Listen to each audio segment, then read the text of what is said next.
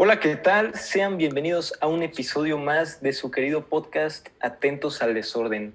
Como siempre estoy con mis compañeros. Claudio, ¿cómo andas? Hola Millo, ¿cómo estás? Muy bien, contento de estar aquí otra vez.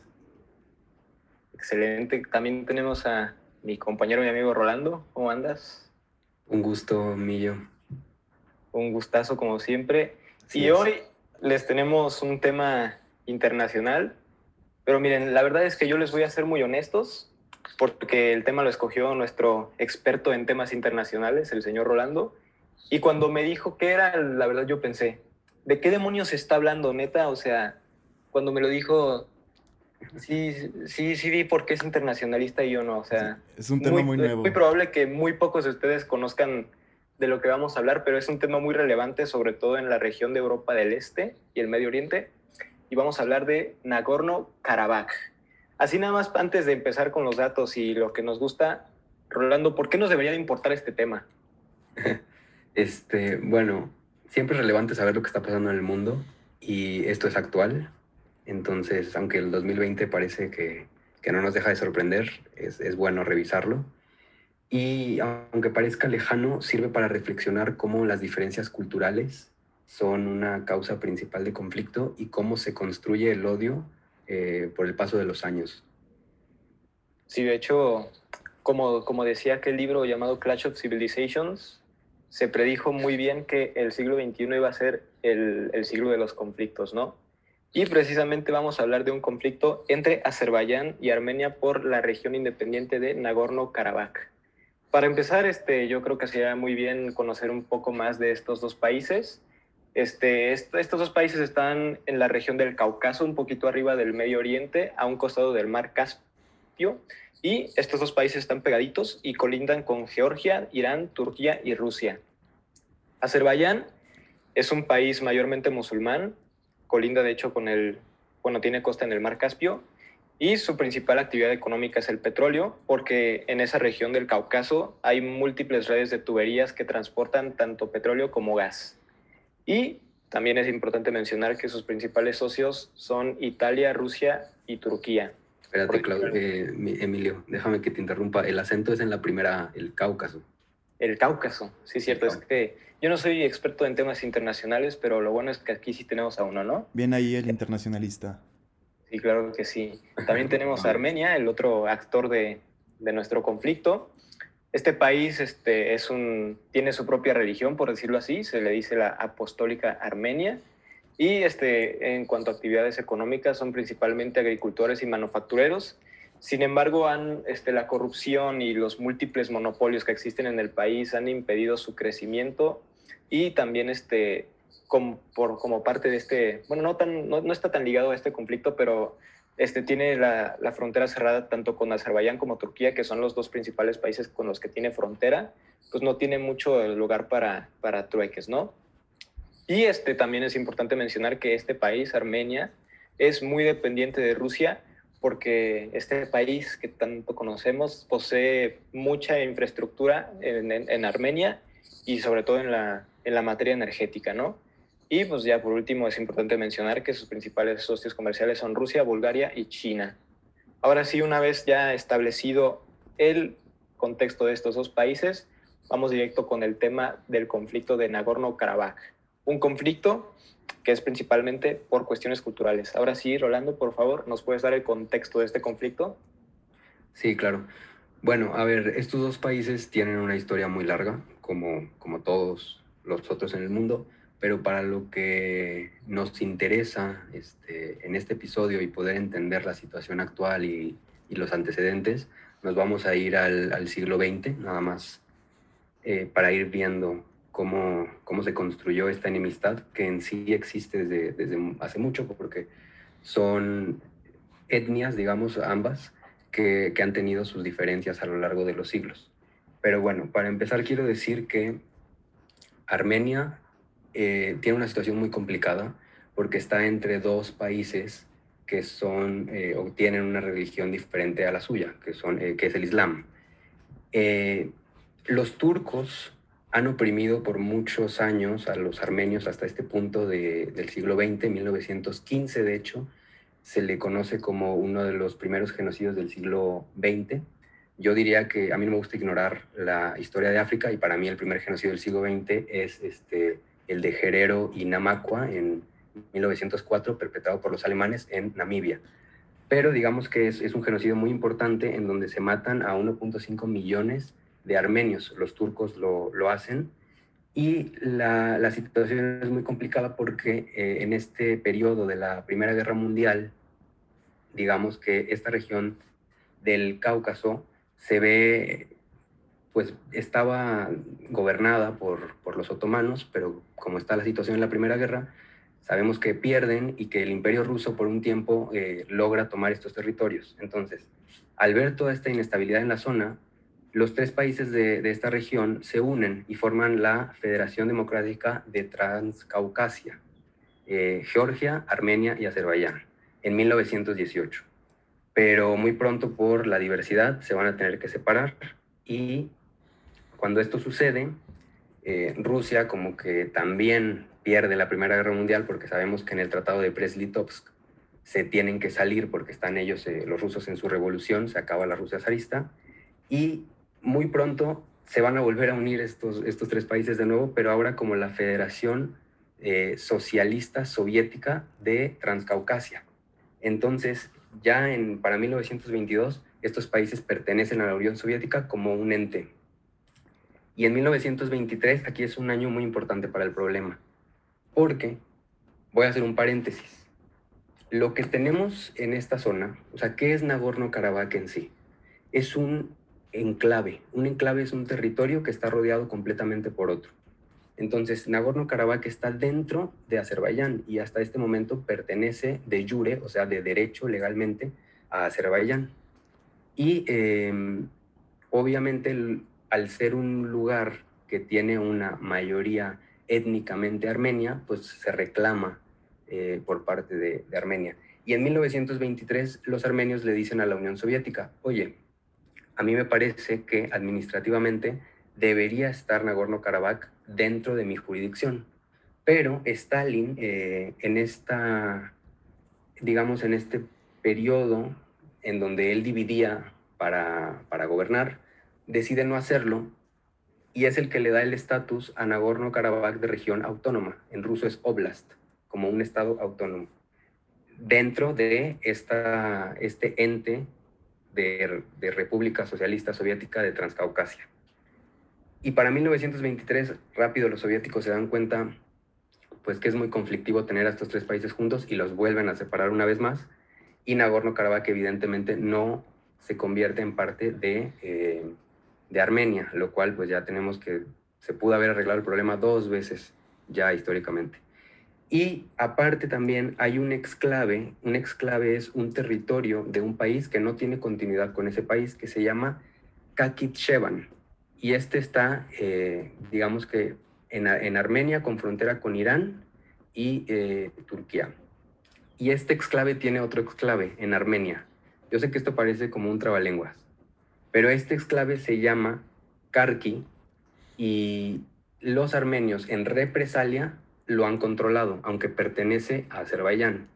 Entonces tenemos ya que la situación es muy, muy conflictiva, muy confusa, y en donde Nagorno-Karabaj pues realmente es un estado autónomo separatista dentro del el territorio azerbaiyano.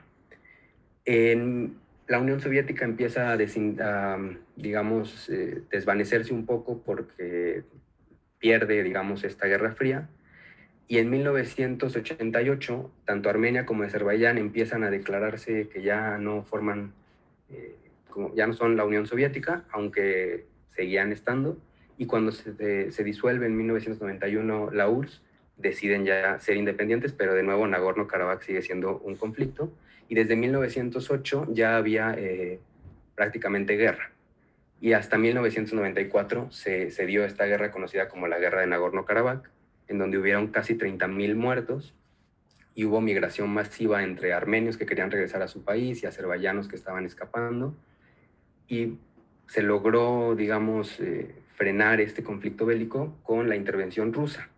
En el 2016 volvió a pasar esto eh, por las tensiones que, se generan y pues, se logró un cese al fuego.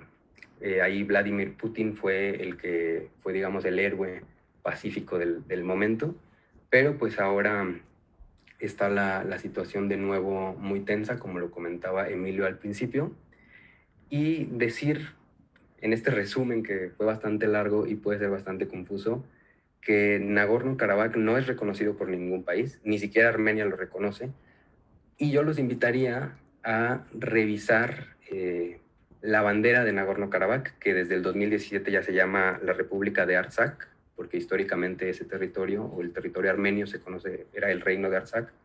Esta bandera de, de Nagorno-Karabaj es como la bandera de Armenia, pero con unos cuadros blancos. Entonces es un simbolismo muy fuerte porque está, están mostrando que quieren anexionarse a Armenia, pero no pueden, ¿no? Entonces eso es muy interesante para que la vean luego. Sí, gracias por tu muy completa clase de historia, la verdad estuvo muy claro. Y nada más para agregar, este, sí. sí, nada más para agregar todo lo que dijiste, este, Armenia, o sea, Nagorno-Karabaj es 95% étnicamente de Armenia pero internacionalmente es reconocido como parte de Azerbaiyán. Entonces ahí es nada más para como que agregarle la chispita al, conflicto. Y otra chispota que yo creo que es lo que podría hacer que el conflicto escale aún más, es que hay actores externos que también se van, están involucrados en este conflicto y estos son Rusia y Turquía. Rusia está del lado de Armenia y Turquía está del lado de Azerbaiyán. Y aquí lo que les quiero preguntar es, ¿qué roles van a tener estos dos países en caso de que escalen el conflicto? Primero empezamos con Claudio, que, sabe mucho de Rusia, ¿no? Sí, bueno, imagínense si lo que decía Millo y luego lo que decía Rolando es enredoso y complicado. Yo creo que cuando metemos a Rusia en la ecuación se vuelve todavía mil veces más complicado. Y es que verlo desde los ojos de, del Kremlin, desde la óptica rusa, no, no creo que vaya a complicar mucho el problema, pero sí va a ser una cuestión de seguridad que los rusos van a tener en cuenta.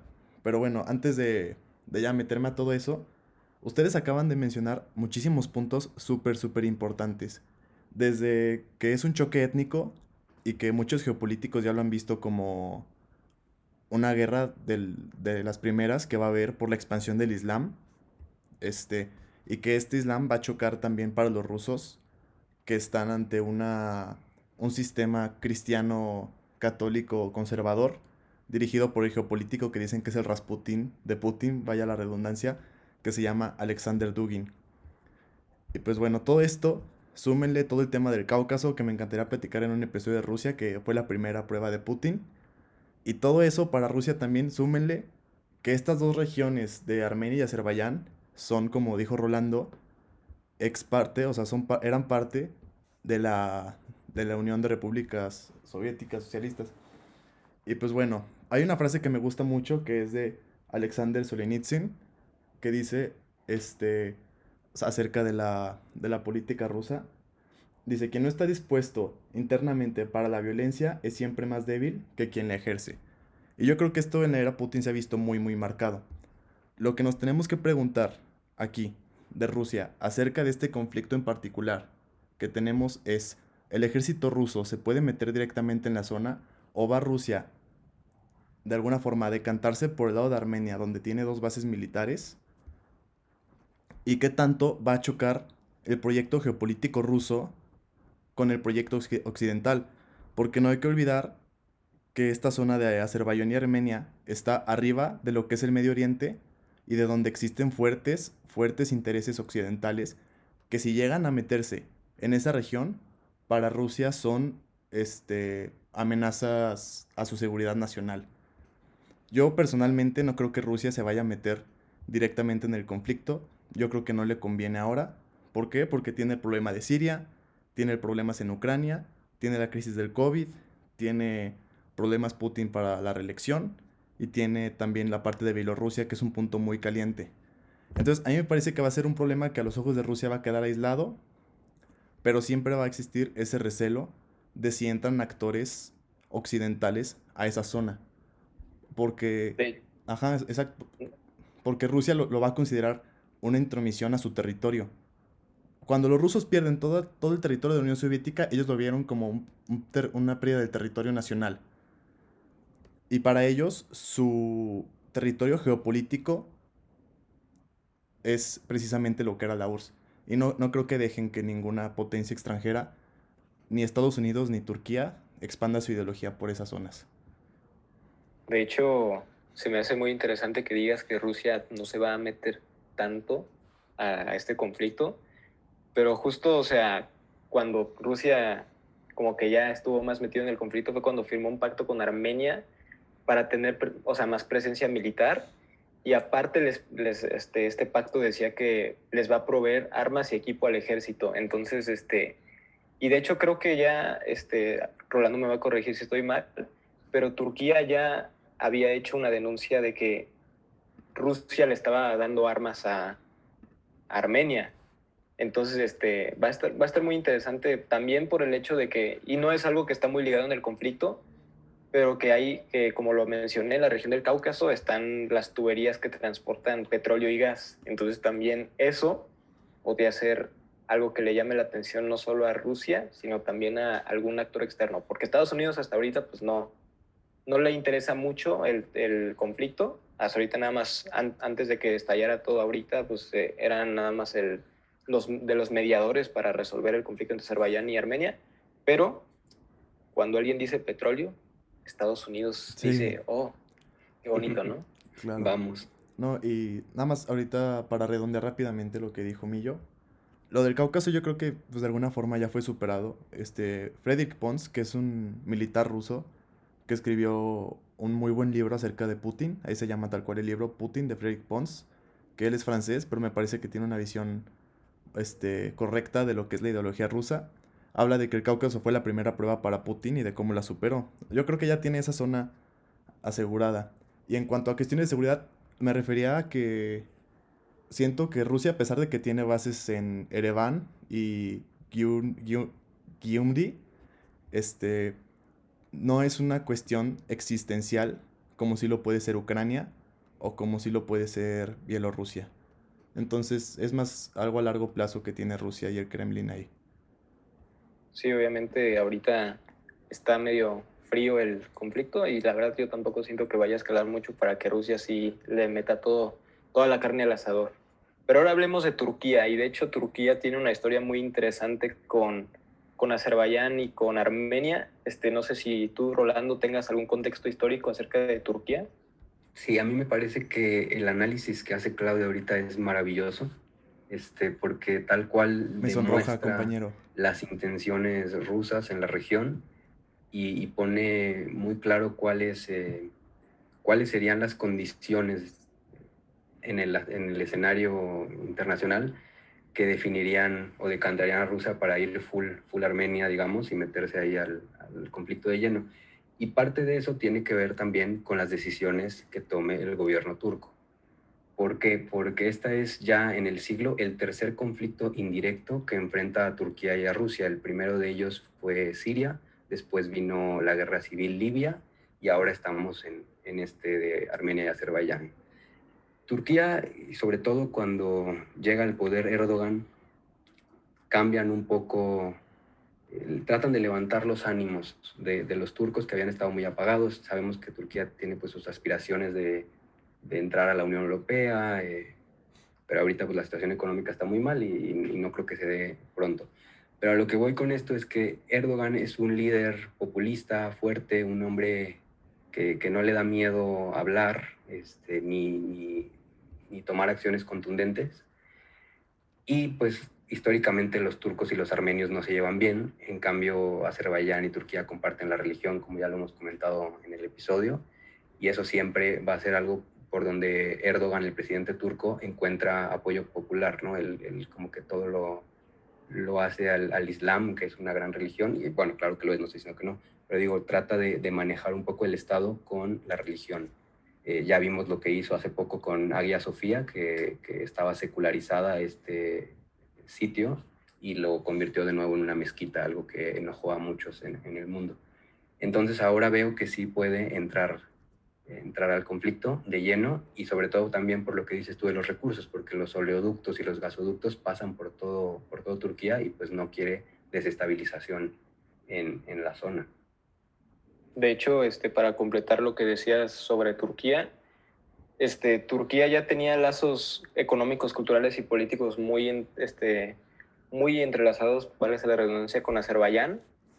Y de hecho, este, por estas mismas razones, Erdogan declaró iban a apoyar a Azerbaiyán con todos sus recursos y corazón en caso de que el conflicto se, se haga más grande.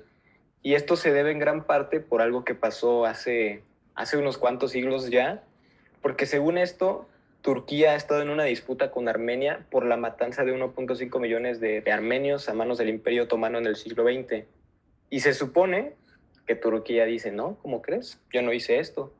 Pero Armenia ahí sigue duro y dale de que no, no manches, te pasaste porque lo dijiste. Y eso hace que también se, por ser una cuestión cultural, por ser una cuestión, ahora sí que véanlo como algo personal, hace que también Turquía tenga una conexión más especial con este conflicto. Y para como hemos visto que es Erdogan, pues obviamente ya lo declaró y es probable que también lo demuestre con más acciones que apoyen a Azerbaiyán y que puedan hacer que el conflicto escale. Este, de hecho, ¿ustedes creen que, que si, si Turquía y Rusia se meten de lleno al, al conflicto este, pues vaya, vaya a estallar así al punto de que sea un conflicto muy, muy conocido, muy sonado en las Naciones Unidas y en el mundo en general? No, yo creo que es una situación a la que para que pasara eso le falta tiempo y también le va a faltar interés por parte de los países, porque hay que recordar también que Turquía tiene sus propios problemas domésticos, como es la situación de, del pueblo kurdo, y que también les ha causado muchísimas dificultades. Y otra parte importante es que Rusia, si quiere meter recursos a Armenia, hay que recordar que tendría que pasar por Georgia, lo que políticamente no sería nada, nada, nada sencillo. Entonces, a mi parecer, a Rusia no le conviene meterse y Turquía quizá por eso esté intentando expandirse un poco más, pero cuando Rusia lo considere va a poner un hasta aquí. Y qué piensas, Rolando? Que, que, es igual, o sea, es un conflicto que ahorita salen en los medios porque se, dio, se dieron los enfrentamientos de nuevo, las tensiones vienen desde julio de este año, pero pues ya, o sea, ya han habido numerosas resoluciones en la ONU, eh, ya se ha pedido el alto al fuego, eh, vemos que está muy difícil y creo que ya también el, el mundo debería, más, más bien Rusia y Turquía como que deberían desentenderse para no hacerlo todavía más grande. No, y es que fíjate qué interesante. Después de tantos años y tantos milenios que hemos vivido como humanidad, esto termina siendo un conflicto de índole étnica religiosa. no aprendemos. No, sí, no aprendemos. Algo ahorita parte de los humanos, exactamente. Ajá, ahorita está pasando esto, pero imagínate en el futuro si empieza una expansión masiva del Islam, que es una religión muy respetable, pero va a chocar con muchos proyectos geopolíticos que tienen otros países y van a existir este tipo de conflictos sí o sí en el futuro, si no es que ya ahorita está empezando. O sea, qué interesante es el aspecto religioso, ¿no? Sí, tal vez es una de las principales causas de, de problema y es que guerras y todo. El problema de la religión es que es como si te metieras con algo personal de, de, de un país, de, de un grupo social. Entonces, cuando, cuando criticas a esta religión, obviamente se te van a dejar venir con todo. Y precisamente por eso es que a lo largo de, los años y por más que pasen y pasen y pasen, pues no aprendemos, porque al final están tocando una entraña muy, muy adentro de ti que, que te duele. Entonces, por eso yo siento que no hemos aprendido y no vamos a aprender cuando, sean, cuando hablamos de conflictos culturales y religiosos, ¿no? Sí, habrá que es, ver también qué hace la ONU y los organismos internacionales, ¿no? Sí, de hecho, esa, me, me, te adelantaste, mi Claudio, porque la siguiente pregunta es precisamente ¿qué, qué, qué deber van a tener o qué rol van a tener los organismos internacionales, sobre todo hablando de la ONU, no solo hablando de ser los mediadores, sino en caso de que pues, este, intervengan directamente. ¿Qué piensan ustedes, señor Rolando? Pues mira, el, la Organización para la Seguridad y Cooperación en Europa eh, hizo el grupo de Minsk. Eh, Minsk es la capital de, de, Bielorrusia y con el objetivo de mediar pero para Azerbaiyán está como muy sesgado hacia el lado de Armenia. Y esa va a ser la opinión de Azerbaiyán porque realmente estamos viendo que los mediadores son todos o católicos o cristianos. Entonces han habido muy pocos mediadores como del Islam, desde el Islam, y chocan mucho con Occidente, o sea, Turquía, Kazajistán, que ha estado, Irán, que se ha metido. Entonces, pues es muy difícil para los azerbaiyanos sentir que, que hay parcialidad en, en, el asunto. No, sí, aparte yo siento, bueno, no sé tú cómo lo ves, Rolando, que la ONU, no veo tan probable que la ONU deje meterse de mediador a un país que fuera como, por ejemplo, Isla, digo, este, Irán, con una política islámica y, radical. Entiendo, ajá. es una postura que no, no quieres de mediador, si como Estado tiene sus problemas y sus cosas, pues no. si no acata resoluciones, pues no está para hacer una cel. Sí, exacto, que igual sirve, pero pues no va de acuerdo a la ideología. Y también, bueno, Rusia no cree mucho en, en los organismos internacionales. Y yo creo que si Estados Unidos también no se mete, se van a mantener, a mantener al margen. También hay que recordar que Mike Pompeo este, dijo en Fox News, estamos desalentados con la internacionalización de esto. Creemos que los extranjeros deben mantenerse al margen. Me parece que si se maneja bien, la ONU sí va a poder llevar este conflicto a un buen rumbo. siempre, siempre y cuando que, que sea un organismo neutral que es como, como se le debería de conocer, y que no, no, escale, no haga que se escale más el problema, porque luego pues, nunca sabemos. Sí, exacto, nunca sabemos al final qué tanto Y de hecho, este, ya, ya para, para, concluir, este, una pregunta muy simple, este, ¿ustedes creen que, que vaya a pasar? ¿Creen que el conflicto, bueno, ya, ya, ya discutimos que el conflicto no va a ser tan grande como se podría pintar? Pero ¿qué, creen, ¿qué creen que van a pasar? Porque obviamente este tema es recién salido del horno, o sea, apenas hace unos cuantos días otra vez este, empezaron a escalar las tensiones, pero ¿cuál, ¿cuál creen que sea la resolución final del problema? Empezamos con Rolando. Sí, pues mira, lo que es cierto es que el 27 de septiembre empezó algo que podemos llamar, si no queremos llamarle guerra, pues es algo bélico, es un conflicto bélico tal cual, o sea, a lo mejor no tiene ya el, o sea, tiene las, para mí tiene todas las características de una guerra, o sea, se están movilizando tanques, la movilización parcial del ejército, artillería pesada, eh, misiles, y pues lleva desde el 27 de septiembre hasta eh, ahora que es martes 6 de octubre. Entonces, este, yo creo que el problema como tal, como ya lo dijimos, no va a llegar a mayores. La gente los va a dejar que ellos se, se resuelvan como puedan.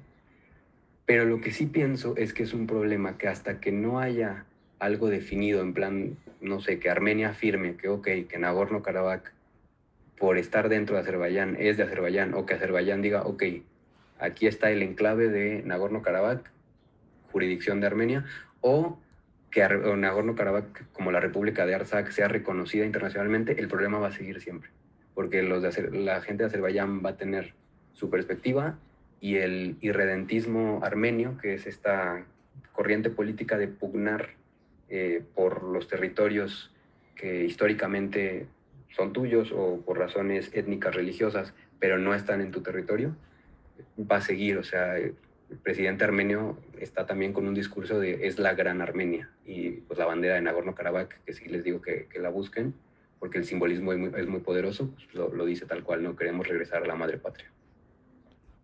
¿Tú qué piensas, Claudio? No, sí, creo que Rolando tiene toda la razón. Y aparte, yo creo que va a ser también una prueba muy importante para la ONU, que está perdiendo credibilidad. Lo estamos viendo con la OMS. Este, todo esto de las fake news y eso le han quitado muchísima credibilidad a sus instrumentos de mediación. Espero que realmente sean efectivos en esta situación. Y creo que no podría enfriarse, pero no terminarse el conflicto. Y a mí en lo particular me, me preocuparía la posición geográfica en la que está, porque pues estás entre Rusia, Turquía, Irán, Irak y Siria. Entonces, esperemos no haya interferencias de ningún país. Estados Unidos no la, no la ha expresado, Rusia tampoco lo ha expresado, Turquía sí, veremos hasta dónde llega. Puede ser que se enfríe, pero definitivamente no creo que se acabe definitivamente. Lo cual es algo triste, porque a pesar de ser una guerra pequeña, mueren personas y la cantidad de personas que mueran este, realmente no debe ser relevante, se está perdiendo vida humana y la ONU y los organismos tienen que hacer algo ya para que se termine. Yo la verdad estoy muy de acuerdo con lo que dices, Claudio. O sea, por todo lo que hemos estado discutiendo de que al ser un problema religioso y cultural, pues es muy difícil que lleguen a un acuerdo. Yo la verdad siento que va a ser una historia de nunca acabar, que es probable que pase como en el 94, que, se, que después de ese periodo, de esa guerrita, se congeló hasta el 2016.